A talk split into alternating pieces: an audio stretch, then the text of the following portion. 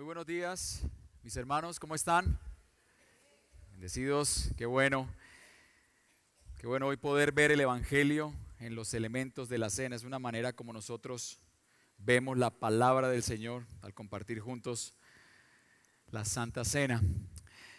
Pero bueno, muy bien mis hermanos, vamos entonces a entrar a nuestro texto de predicación de hoy, que será, como hemos venido haciéndolo cada vez que he tenido el privilegio de compartir la palabra de Dios, en Colosenses. Esa es la carta que estamos estudiando, aparte de Lucas, que el pastor Jairo ha venido guiándonos en ello. Pero quisiera que pudiéramos ir juntos a Colosenses capítulo 2 y vamos a estar viendo desde el versículo 8 hasta el versículo 15. Colosenses capítulo 2, versículos 8 al 15. Y si usted lo encontró, le pido que por favor se ponga en pie y vamos a estar leyéndolo juntos.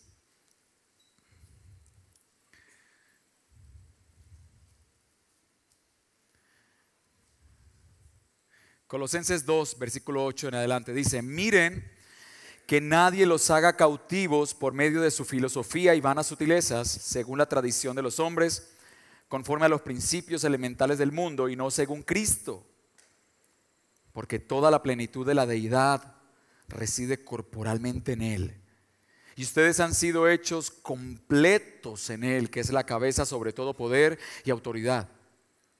También en Él ustedes fueron circuncidados con una circuncisión no hecha por manos, al quitar el cuerpo de la carne mediante la circuncisión de Cristo, habiendo sido sepultados con Él en el bautismo, en el cual también han resucitado con Él por la fe en la acción del poder de Dios, que lo resucitó de entre los muertos. Y cuando ustedes estaban muertos en sus delitos y en la incircuncisión de su carne, Dios les dio vida juntamente con Cristo, habiéndonos perdonado todos los delitos, habiendo cancelado el documento de deuda que consistía en decretos contra nosotros y que nos era adverso, y lo ha quitado de en medio, clavándolo en la cruz, y habiendo despojado a los poderes y autoridades, hizo de ellos un espectáculo público, triunfando sobre ellos por medio de él. Amén. Eh, oremos al Señor. Padre, te damos gracias en esta mañana por tu palabra. Gracias por habernos dejado tu voz escrita, Señor, y gracias por nosotros poder tener acceso a ella. Mi oración en esta mañana, Señor, es que tú produzcas una creciente convicción en quién eres tú, amado Jesús y en cuál es nuestra realidad ahora que estamos en ti. Y que eso produzca un asombro mayor, un asombro cada vez mayor, que a su vez, Señor, redunde una vida obediente a tu palabra. Háblanos hoy, Señor. Haz lo que nosotros no podemos hacer. De hecho, hoy estaremos hablando mucho acerca de eso. Las cosas que tú sí eres capaz de hacer porque eres Dios. Hazlo entre nosotros, Señor. Transfórmanos por medio de tu palabra. En el nombre de Jesús. Amén y amén. Muy bien, hermano. Tome asiento, por favor. Bueno, quiero pedirle que tenga a la mano la Biblia o encienda su celular porque vamos a estar buscando algunos pasajes y no quisiera estar leyendo simplemente los pasajes, sino que pudiéramos hacerlo de manera eh, más en un sentido participativa, que todos podamos leer y podamos estar conectados con lo que el Señor nos quiere hablar hoy. Pero antes de entrar como en, el tema de hoy, en, la, en el mensaje o más bien en el pasaje de hoy, quisiera recordarles que en la última predicación de Colosenses vimos el primer imperativo de la carta, ¿lo recuerdan? ¿Cuál fue? Anden, ¿recuerdan? Anden en Él, ¿cierto? Anden en Él. Y el primer imperativo de la carta ocurre después de que Pablo ha dado un banquete acerca de Cristo. Pablo les ha explicado a los colosenses quién es Cristo, les ha dicho que Cristo está por encima de todo, les ha hablado acerca de la preeminencia, de la suficiencia de Cristo y de cuál es nuestra realidad con Él. Y luego, después de haber explicado a Cristo, entonces Pablo introduce en la carta el primer imperativo que es, ya que conocen a Cristo, entonces anden en Él, ¿cierto? Y dijimos que la pedagogía de Dios entonces es conocerle primero y luego obedecerle. Es la razón por la cual entonces primero Pablo nos explica quién es Cristo y luego nos dice anden en Cristo. Esa es la pedagogía de Dios. Dijimos también que comenzar al revés es comenzar mal y convertirnos en personas legalistas, porque cuando comenzamos al revés, entonces empezamos a tratar de obedecer a Dios de manera irreflexiva y en nuestras propias fuerzas. Entonces queremos cargar con un peso que no podemos soportar y que solamente Cristo, por su gracia, nos puede ayudar, que son los mandamientos que Él mismo nos da a través de su palabra. ¿sí? Entonces tenemos que en la palabra siempre usted va a encontrar junto con los imperativos, el hagan esto, siempre al lado usted va a encontrar los indicativos, los recursos, los argumentos, el cómo nosotros podemos llegar a vivir una vida como Dios quiere.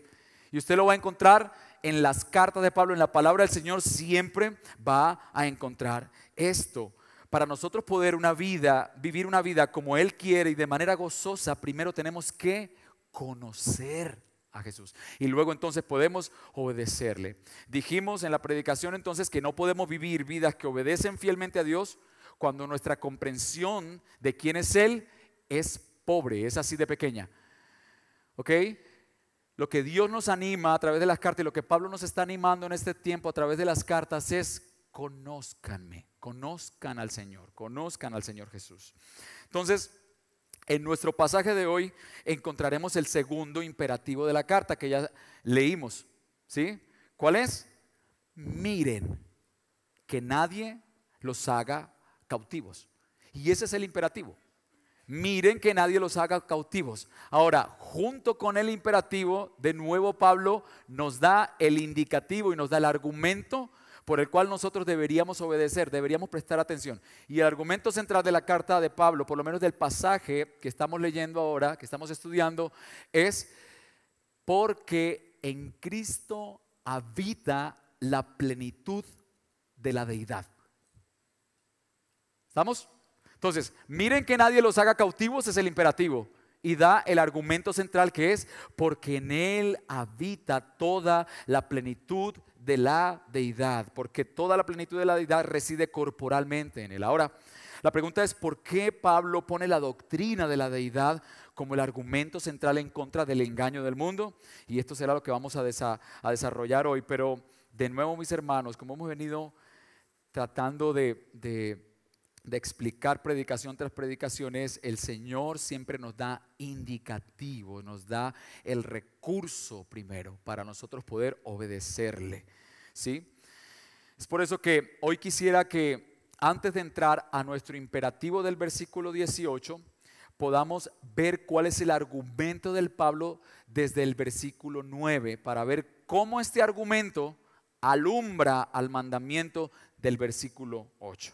Entonces, el argumento de Pablo hoy, el argumento central de Pablo hoy es, Cristo es Dios.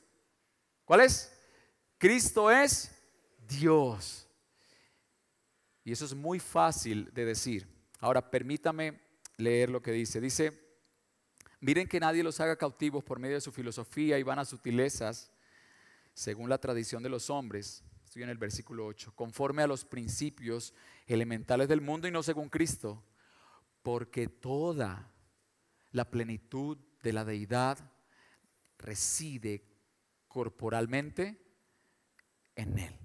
Y quise comenzar aquí, como les dije, porque quisiera que pudiéramos ver cómo la divinidad de Cristo y su aplicación a mi vida es la base para mi obediencia. Ahora, esta es la segunda vez que Pablo, mi hermano, menciona en la carta que Cristo es Dios. Para Pablo es importante que la iglesia de Colosas entienda la divinidad de Cristo, esta doctrina. De hecho, en el capítulo 1, cuando usted va al capítulo 1, verso 19, usted se va a encontrar con que Pablo ya lo dijo a los colosenses de la siguiente manera. Dice, porque a Dios le agradó habitar en él con toda su plenitud. ¿Sí? Entonces, para Pablo es importante la doctrina de la encarnación. Mi hermano, y es que la doctrina de la encarnación es fundamental para la iglesia. Es fundamental.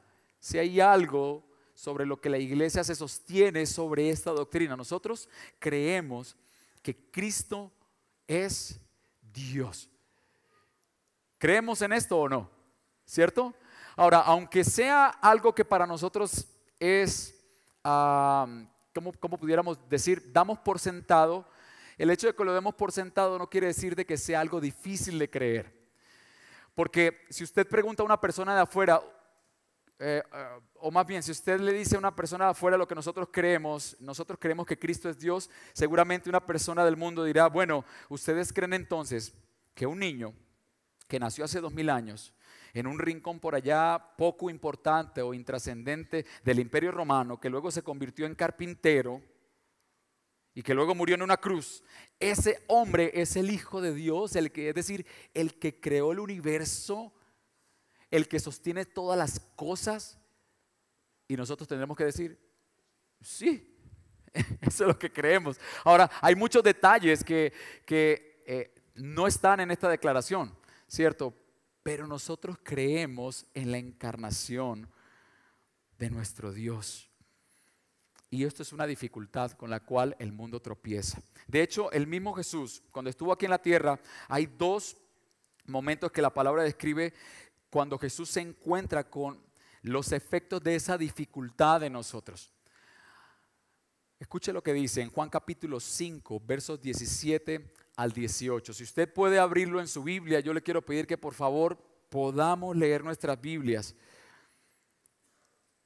y podamos corroborar que lo que estoy diciendo acá realmente está escrito. Juan capítulo 5, versos 17 al 18. Escuche esta escena. Dice, y Jesús le respondió, mi padre hasta ahora trabaja y yo trabajo.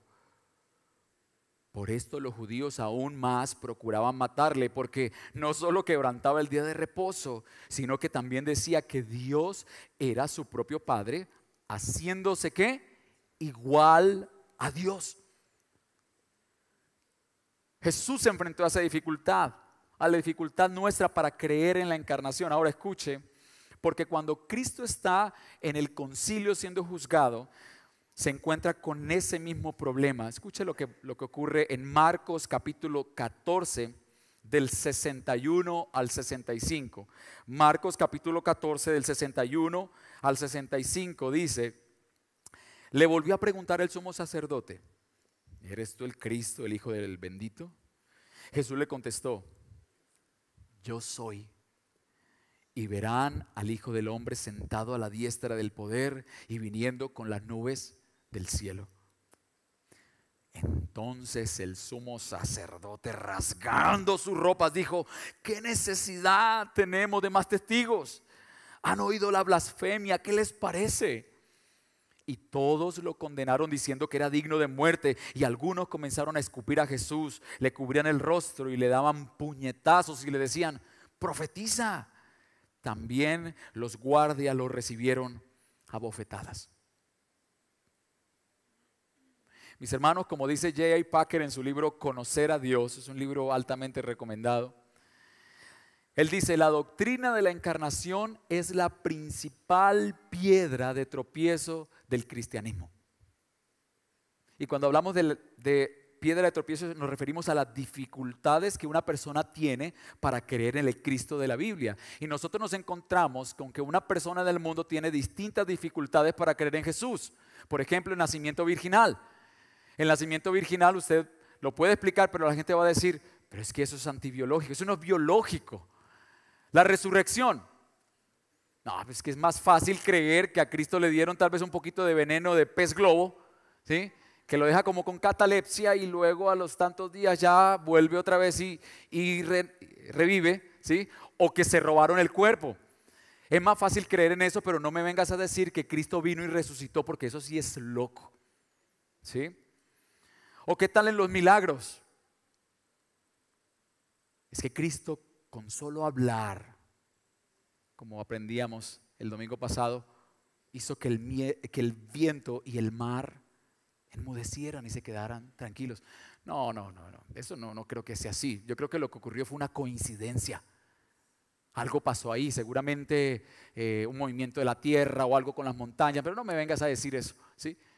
Hay dificultades que usted encuentra en la Biblia con las que una persona al toparse con ellas le cuesta creer en Jesús, pero la mayor, la más grande dificultad con la que nos encontramos siempre va a ser con que Cristo es Dios, con que Dios se encarnó. Mi hermano, quiero que usted piense en esa realidad.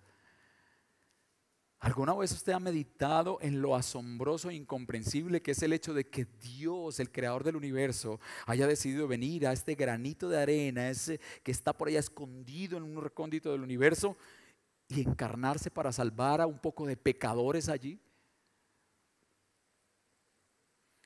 Con esta doctrina es que muchas religiones tropiezan.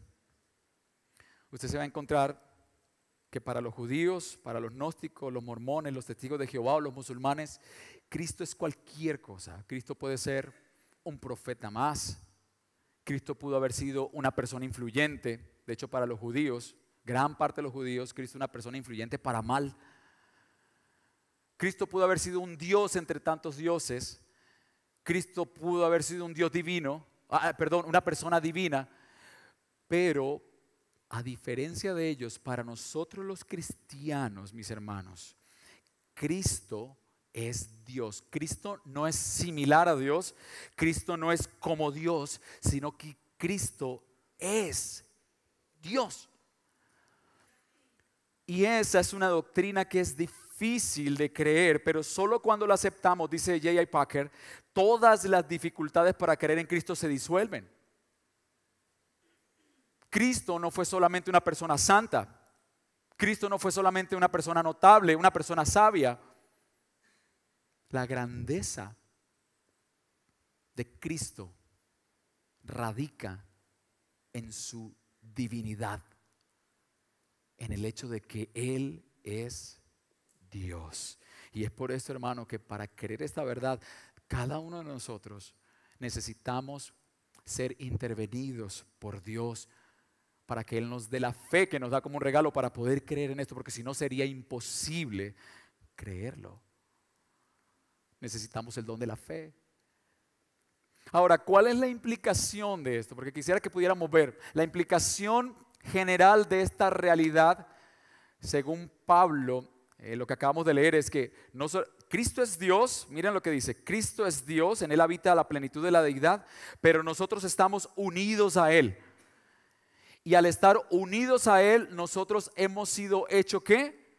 Completos en Él. Mire lo que dice el versículo 9. Vaya a su Biblia. Dice, porque toda, el versículo 9 del capítulo 2, porque toda la plenitud de la deidad reside corporalmente en Él. Y ustedes han sido hechos completos en Él, que es la cabeza sobre todo poder y autoridad. Entonces, ¿qué significa que hemos sido hechos completos en Él? Bueno, básicamente quiere decir que nosotros participamos de su plenitud, no porque nosotros seamos pequeños dioses, como dicen algunos.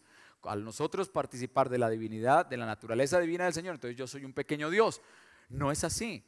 Lo que Pablo nos está queriendo decir es que no nos falta nada para estar en comunión con Dios, porque en Cristo habita toda la plenitud de la deidad y yo estoy unido a Él en una relación de fe, ¿sí? y como yo estoy unido a Él, entonces yo ya lo tengo todo. Cristo es suficiente para yo estar en una plena comunión con Dios porque Él mismo, el Dios, es Dios. Todo lo que Dios es y todo lo que Dios hace está en Cristo y yo estoy unido a Él, yo lo tengo todo. Yo estoy completo. Eso es lo que Pablo nos está diciendo. Y esto, mis hermanos, es algo que nosotros debemos disfrutar y no alcanzar y no procurar alcanzar porque somos expertos para eso, ¿cierto? Queremos tratar de lograr tener comunión con Dios a como, como de lugar, a toda costa. Pero mi hermano, todas aquellas cosas que nos hagan sentir incompletos estarán rechazando la deidad de Cristo. Si usted para sentirse más amado por el Señor, si nosotros para sentirnos más cuidados por Dios, más pastoreados por Dios, necesitamos hacer algo, en ese momento estamos diciendo, Cristo no es Dios. Porque su deidad está vinculada al hecho de que estamos completos en Él. En el momento que nosotros recibimos a Jesús como nuestro Salvador, fuimos hechos completos. No necesitamos ningún rito, no necesitamos ningún conocimiento superior para estar completos, porque Cristo es Dios, mis hermanos, y otra vez nosotros estamos completos en Él. Ahora, ¿de qué manera nosotros estamos completos en Cristo? ¿De qué manera tú y yo estamos completos en Cristo? Pero yo quise sumarle a esto eh, otra pregunta más y es, ¿cómo se relaciona esto con el hecho de que Él sea Dios. Es decir, ya Pablo nos dijo, ustedes están completos en Cristo. Bueno, ¿cómo estamos completos, en Cristo? Bueno, ya Él lo va a describir, pero ¿cómo se relaciona esto con el hecho de que Cristo sea Dios? Vamos a estar desempacando eso en los próximos tres puntos. Escuche bien, Pablo describe tres formas en que nosotros estamos completos en Cristo. Primero, Cristo, nosotros tenemos regeneración en Cristo. Nosotros tenemos, segundo, salvación en Cristo. Y tercero, nosotros tenemos victoria en Cristo. Esas tres cosas son la manera como nosotros estamos completos en Cristo. ¿Sí? Pero para que esto sea posible es necesario que Cristo sea Dios. Si Cristo no es Dios, estas tres cosas serían imposibles. Por eso Pablo dice en los versículos anteriores, en Él habita la plenitud de la deidad. Entonces vamos al primer punto. El primer punto, como nosotros estamos completos en Cristo, es tenemos regeneración en Cristo. Por favor, seguimos en nuestra Biblia, versículo 11.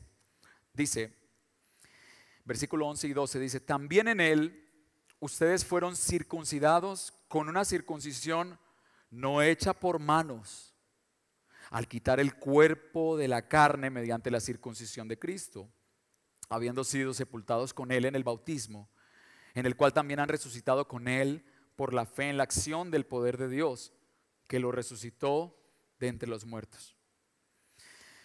Primero, tenemos entonces regeneración en Cristo. Mi hermano, la circuncisión en el antiguo pacto funcionaba como una marca que separaba o identificaba a alguien como parte del pueblo de pacto y que hacía que una persona tuviera que vivir conforme a la ley de Dios y sus obligaciones. Entonces, cuando a un niño se le retiraba ese pedazo de carne de su cuerpo, lo que le estaba diciendo es que usted ha sido apartado como parte del pueblo del Señor y ahora como parte de su pueblo es necesario que tú vivas conforme a lo que Dios ha establecido en el pacto, ¿sí? Conforme a los mandamientos del Señor.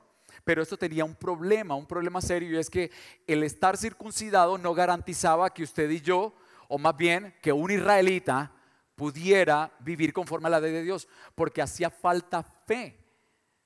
Era necesario que una persona, junto con el verse a sí mismo circuncidado, tuviera confianza en la promesa de Dios y viviera acorde a la ley de Dios. Pero entonces para eso se necesitaba una circuncisión más profunda. Ya no era una circuncisión de la carne, sino una circuncisión de qué? Del corazón una circuncisión del alma. Es por eso que Jeremías, en el capítulo 4, versículo 4, Jeremías 4, 4, habla a, los, a, a Judá y a Jerusalén y dice, habitantes de Judá y de Jerusalén, circunciden sus corazones, circuncídesen para honrar al Señor. No sea que por la maldad de sus obras mi furor se encienda como el fuego y arda sin que nadie pueda apagarlo. Entonces es necesaria una circuncisión no solo externa, pero también interna, ¿verdad? Y Pablo habla de este tipo de circuncisión en Romanos capítulo 2, versos 28 al 29. Búsquelo en su Biblia, por favor, hermano. Romanos capítulo 2, versos 28 al 29. Dice, Porque no es judío el que lo es exteriormente, ni la circuncisión es la externa, en la carne. Pues es judío el que lo es que interiormente. Y la circuncisión es la del corazón, por el espíritu, no por la letra. La alabanza del cual no procede de los hombres, sino de Dios. una circuncisión del corazón, de esta circuncisión es la que Pablo nos está hablando ahorita en Colosenses, porque dice, dice que nosotros en él fuimos circuncidados con una circuncisión no hecha por manos, ¿sí? Sino mediante la circuncisión, una dice, al quitar el cuerpo de la carne mediante la circuncisión de Cristo. Mis hermanos, dado que Cristo es Dios, Escúcheme bien, dado que Cristo es Dios, entonces Él puede hacer lo que nosotros no podíamos hacer, y es circuncidar nuestro corazón. Como dice ahí el pasaje, quitar el cuerpo de la carne, es decir, quitar el corazón de piedra y poner uno de carne, cambiando nuestra naturaleza y así dándonos odio al pecado y la capacidad de lograr por medio del Espíritu Santo que podamos obedecer a Dios. Si había una forma en que eso era posible, era circuncidando nuestro corazón.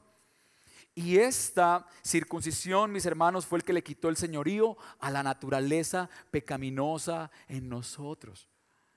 Y yo quiero que usted analice su vida. Yo me he encontrado con varias personas que en algún momento me dijeron, vea, Ronnie, yo ah, vivía entregado al licor semanas.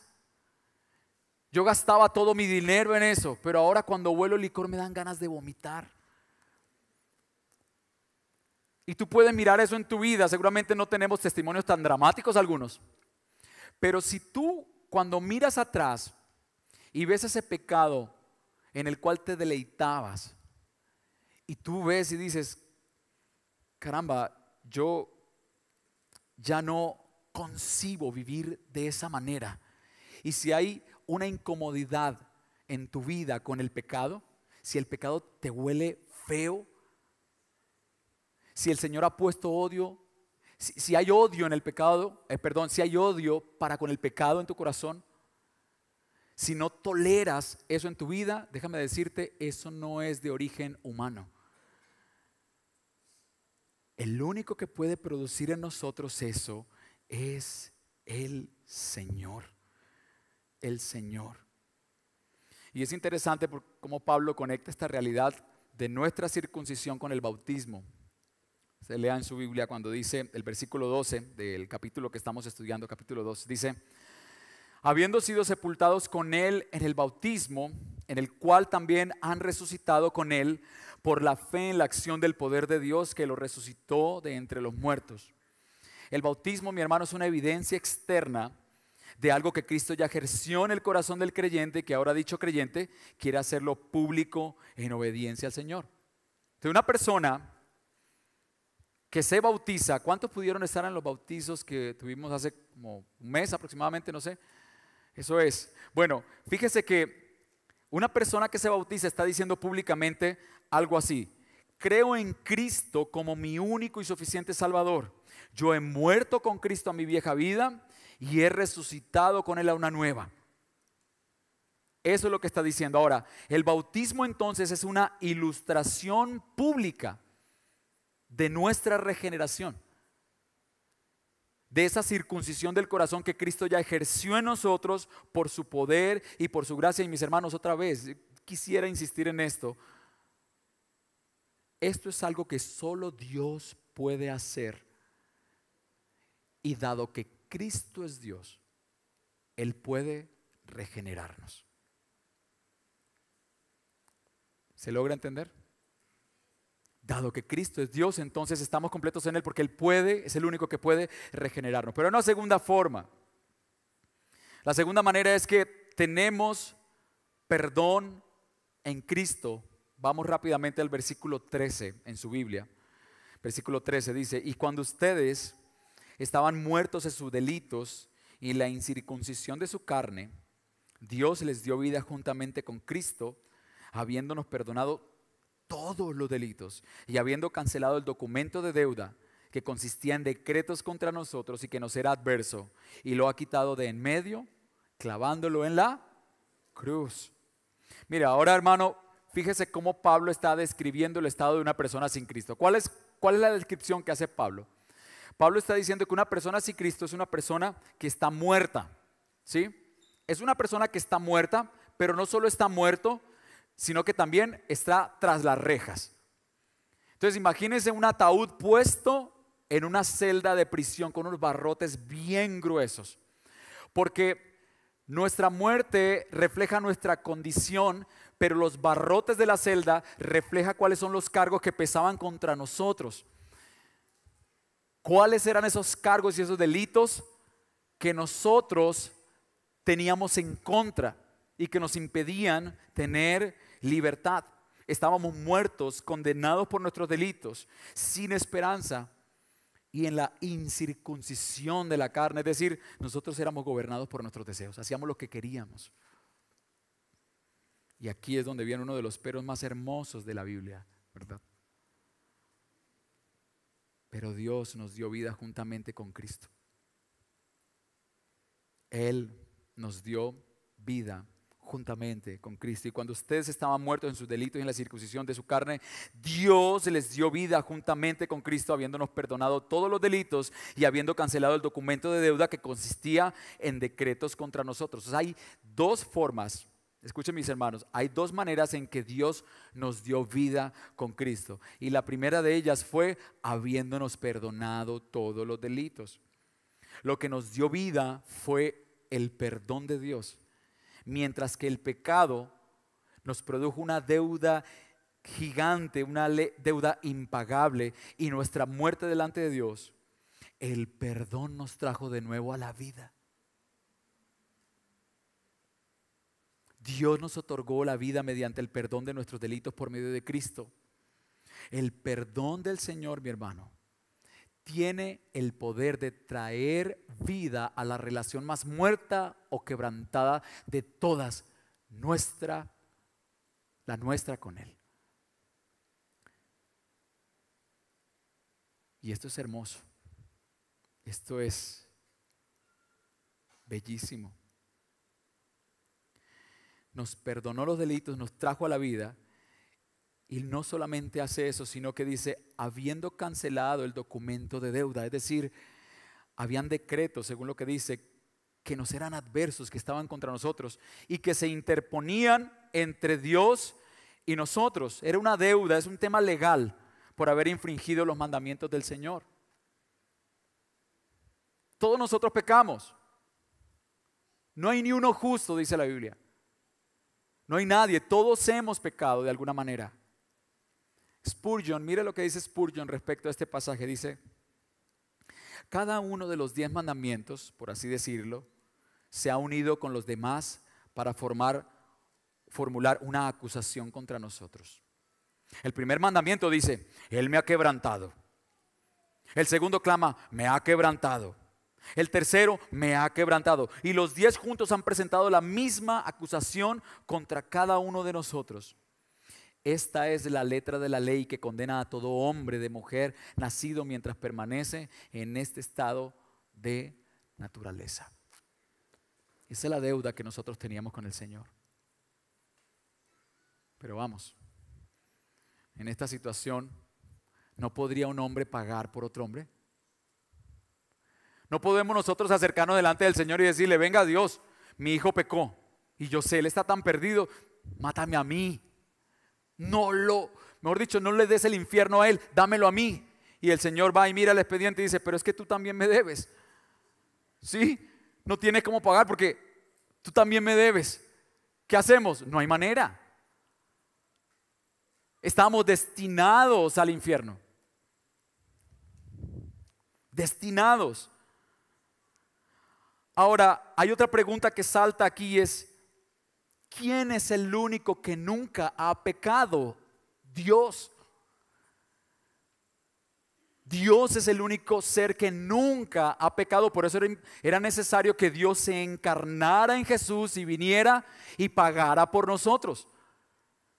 Porque cuando Cristo vino a este mundo, vivió una vida sin pecado. Dice que fue tentado en todo, pero sin pecado vivió la vida que tú y yo no podíamos vivir y se presentó delante del Señor y dijo, yo quiero pagar por ellos. Y entonces el Señor va y mira el expediente y dice, por, por así decirlo, ¿cierto? Mira el expediente y dice, este hombre está limpio. Él no ha cometido pecado. Él sí puede pagar por ellos. Él, mis hermanos, al no tener deuda pendiente delante de Dios, puede ser entonces nuestro rescate. Su vida es el precio por la nuestra. Mi hermano, cuando una persona era crucificada, los crímenes causales de su muerte eran puestos en la cruz.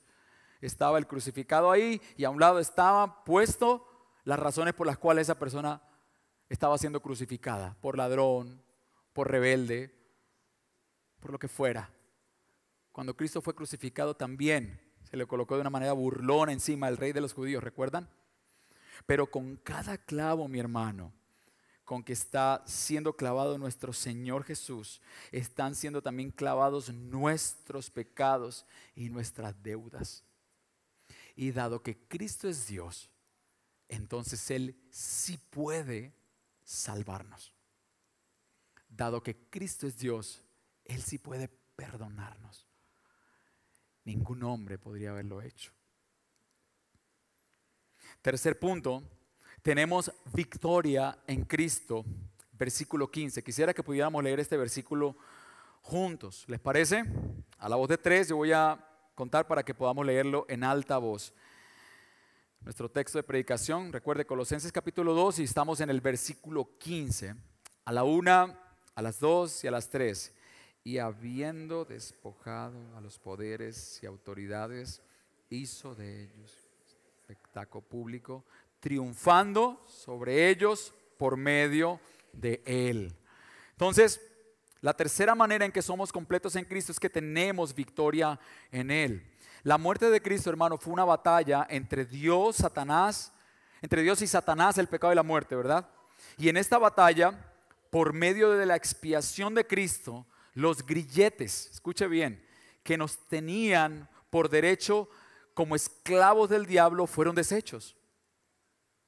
Cristo fue levantado como vencedor. Y lo que nos dice el texto es que Él despojó a los poderes y autoridades. Los despojó.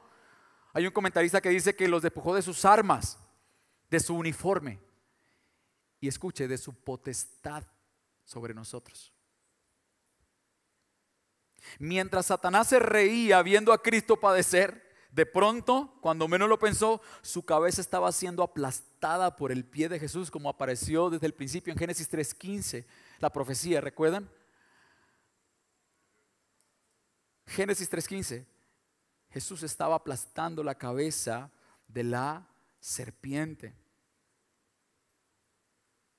y entonces estaba obteniendo la victoria. El universo, mi hermano, fue testigo de la humillante derrota de Satanás y sus legiones, de la humillante derrota del pecado, de la humillante derrota de la muerte, pero también fue testigo del desfile triunfal de Cristo como victorioso. Legalmente, delante de Dios, nosotros somos libres y victoriosos con Cristo. Quisiera que pudiéramos ir rápidamente a Hebreos capítulo 2, versos 14, verso 14. Hebreos capítulo 2, verso 14.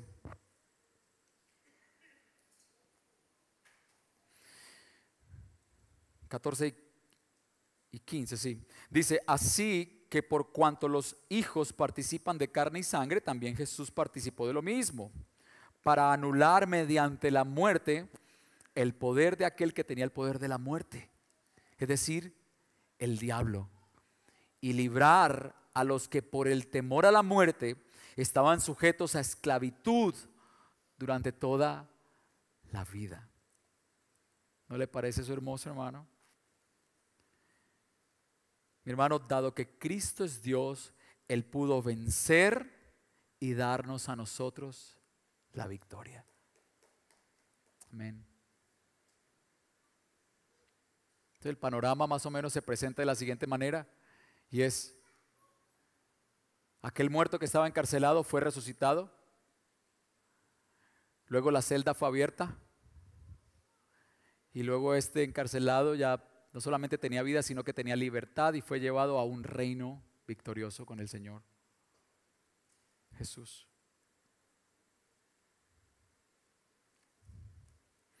Mis hermanos, y ya con esto que hemos visto hoy, este es como nuestro indicativo de hoy. ¿Está bien?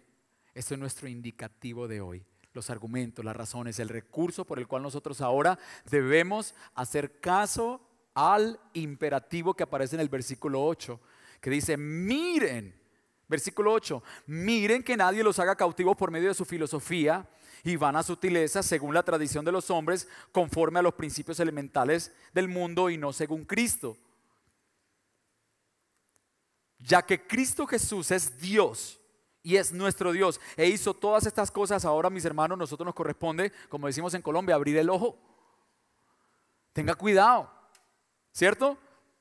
Ser capaces de discernir, de sopesar cuidadosamente, examinar cuidadosamente de no ser llevados cautivos por otras filosofías. Y esa palabra que ahí aparece cautivos, se entiende o tiene la idea de ser llevado lejos como una presa o ser robados o asaltados. Esa es la idea que quiere dar Pablo allí. Y aunque Satanás fue despojado de sus armas, Satanás todavía utiliza, mis hermanos, el engaño y el temor para tratar de mantenernos viviendo así como esclavos, aunque seamos libres. ¿Cómo? A través de dos cosas, filosofía y vanas sutilezas, que tienen dos fuentes también. La tradición de los hombres y los poderes que dominan el mundo. ¿Cómo así la tradición de los hombres? Bueno, las, costumbres, la manera de pensar del mundo. Esas cosas que se entregan de una generación a otra, las maneras de pensar que se entrega por generaciones, que se espera que sea obedecido. Nuestra sociedad ya ha decidido ya ha decidido cómo el hombre puede hallar significado. Nuestra sociedad ya ha decidido cómo el hombre puede hallar propósito en esta vida. Nuestra sociedad todo el tiempo nos dice la manera en que tú puedes salvarte a ti mismo es haciendo esto. Y por eso nuestra sociedad corre tras estas cosas, tras el dinero, tras el reconocimiento, tras el placer, porque esas cosas te pueden dar salvación. Y eso va de generación a generación, de generación a generación. ¿Influenciado por qué? Lo que dice allí, por los poderes que dominan este mundo. Porque absorben de esa dinámica diabólica que va, según el mismo pasaje, en contra de Cristo. Dice, no según Cristo. Estas tradiciones van que se entregan de generación a generación es muy distinto de lo que los colosenses ya han recibido en Cristo. Recuerdan, la predicación pasada hablamos de eso. Cristo fue recibido de una manera y como fue recibido de esta manera se espera que nosotros caminemos de esta manera. Pero esto es opuesto a como el mundo camina y a como el mundo o, o como la distinto a la tradición de los hombres, ¿cierto? Mis hermanos, hoy una vez más hemos, el Señor nos ha dejado ver el Evangelio otra vez. Y quisiera decirte que tal vez nuestra duda no es si nuestro pecado ya fue pagado o no. O si es posible dejar ese mal hábito pecaminoso o no. Tal vez nuestra duda es si Cristo es Dios realmente o no. Piensa en eso. Porque cuando nosotros decimos, sabes que yo no creo que yo fui perdonado, mi pecado es tan grave que a mí me cuesta. Cada vez que pienso en eso, llevo una carga encima. Tal vez tú lo que estás diciendo es, yo creo que Jesús es solo un hombre.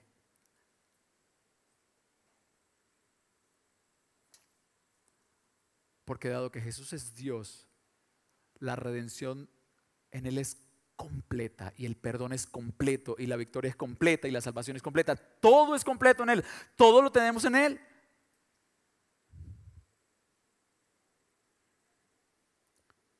Temo de que podamos tener bocas libres y mentes cautivas. Muy buena teología, pero muy poca fe. Mucha alabanza a Cristo nuestro Dios, pero poca convicción de quién es Él en realidad. Y tal vez somos como esos elefantes que han sido domesticados y que tienen un grillete en una de sus patas y esa cadena va atada a una pequeña piedra, piedra que ellos pudieran destruir y arrastrar si quisieran. Pero ya han sido engañados lo suficiente como para permanecer allí. Atados al temor, que es lo que pasa con nosotros a veces, atados al temor, a la culpa y a la vergüenza. Pero mis hermanos, hoy, una vez más, el Señor quiere que recordemos que Cristo es Dios y nosotros hemos sido hechos completos en Él, que es la cabeza sobre todo poder y autoridad. Y quiero terminar con esas tres conclusiones. Primero, mi hermano, tenemos libertad para creer que ya fuimos perdonados, que ya fuimos salvados, que ya fuimos dotados por el Señor para vivir en obediencia. Nuestro Jesús siendo Dios hizo la parte que un hombre no podía hacer, la parte imposible. Ahora nosotros cuando veamos nuestro pasado, nuestro deber es recordar que Cristo ya nos perdonó de manera completa. Y en la lucha con el pecado presente recordemos que ya Cristo quitó las cadenas que nos ataban y que con la misma victoria con que aplastó a Satanás, nos revistió a nosotros y ahora pertenecemos a otro reino. Y no nos dejemos engañar que no nos metan los dedos a la boca. Estamos completos en Cristo. Segundo, también tenemos libertad para creer que Dios puede salvar a los insalvables. Yo creo que el Evangelio que habla acerca de Cristo, de cómo éste regenera, perdona y salva, abrió la posibilidad de salvación de formas inimaginables, hermano. Tú y yo, hermano, no podemos salvar a nadie. Tú y yo quisiéramos salvar a nuestros hijos, ¿cierto? Quisiéramos tener garantía de que nuestros hijos ya van a ser salvos, de que nuestro cónyuge va a ser redimido. Y nosotros, buscando esa garantía, intentamos atiborrarlos y decirle, y queremos salvarlos nosotros. Mi hermano, nosotros no podemos salvarnos a nosotros mismos. ¿Cómo vamos a salvar a alguien? No podemos. Pero eso es una buena noticia. La buena noticia aquí es que Cristo sí puede, porque Él es Dios. Él tiene el poder para redimir y para hacer lo que para nosotros es imposible, regenerar el corazón, cambiar el corazón, transformar, salvar, perdonar completamente. No caigamos en esto de querer salvar a la gente, porque despojamos a Cristo de su deidad. Él lo puede hacer y a Él acudimos. Y por último, mis hermanos, para los visitantes de hoy, seguramente podamos tener alguno, quisiera recordarte que la única manera de estar completos es en Jesús, porque Él es Dios. Y no hay otra forma en que puedas hallar plenitud. Y seguramente tú lo has intentado de distintas formas.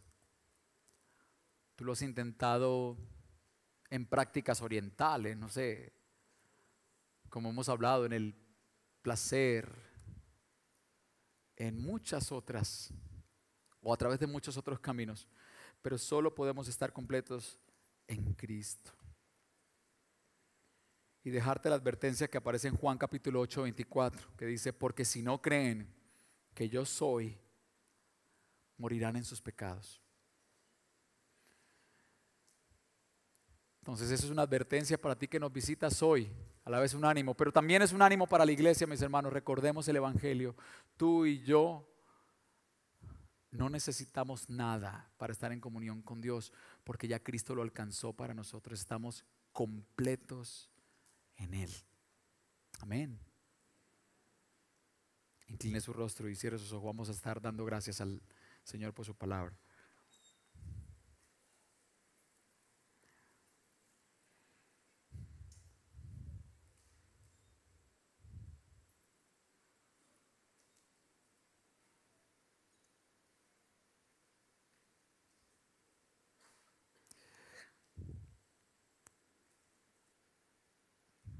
Padre Santo, te damos gracias en esta mañana por habernos hablado y habernos recordado hoy la suficiencia de Cristo una vez más.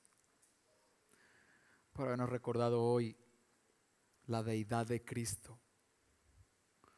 Por habernos recordado hoy tu perdón, tu salvación.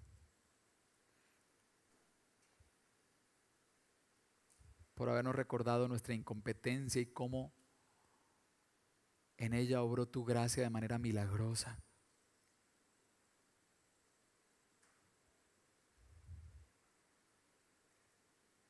Gracias, Señor. Tú sabes, Señor, que estamos expuestos todo el tiempo a las filosofías y vanas sutilezas de este mundo que intentan engañarnos y mantenernos cautivos.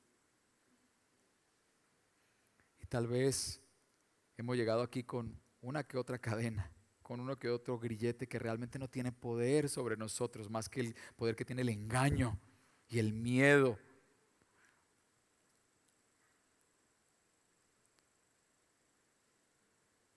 Perdónanos, Señor, por creer más a las tradiciones del mundo que a lo que ya tu palabra nos ha revelado. Y ayúdanos, Señor, a vivir en la libertad con que ya Cristo nos hizo libres y no estar otra vez sujetos al yugo de esclavitud.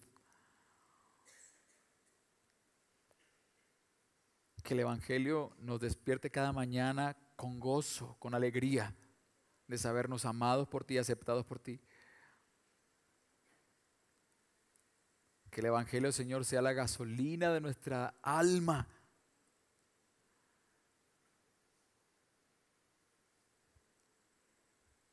aquella que nos mantiene obedeciéndote a ti. Que tu Espíritu Santo, Señor, obre en nuestros corazones.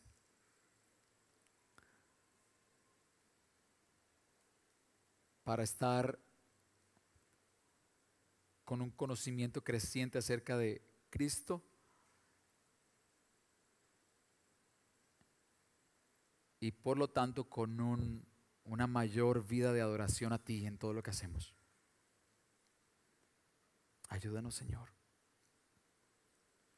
Y nosotros te adoramos, amado Señor. Te adoramos porque fuiste tú quien lo hizo. No, no tuvimos parte allí. Estamos muertos y encarcelados. Toda la gloria sea para ti, quien nos dio vida y nos sacó de la cárcel y nos llevó a su gloria. Toda la gloria sea para ti en esta mañana, Señor. Toda la alabanza sea para ti. Nuestros labios, Señor, siempre te alabarán por tu bondad infinita. Te honramos y te bendecimos. En Cristo Jesús. Amén y amén. Amén. Muy bien, mis hermanos. Eh, le pido que por favor no se vaya sin haber saludado a todo el que pueda. Si, si encuentra rostros nuevos por ahí, acérquese, no le dé pena, salúdele, preséntese, invítelo a almorzar. Algo improvisará, algo se improvisa, pero tengamos este tiempo para comunión.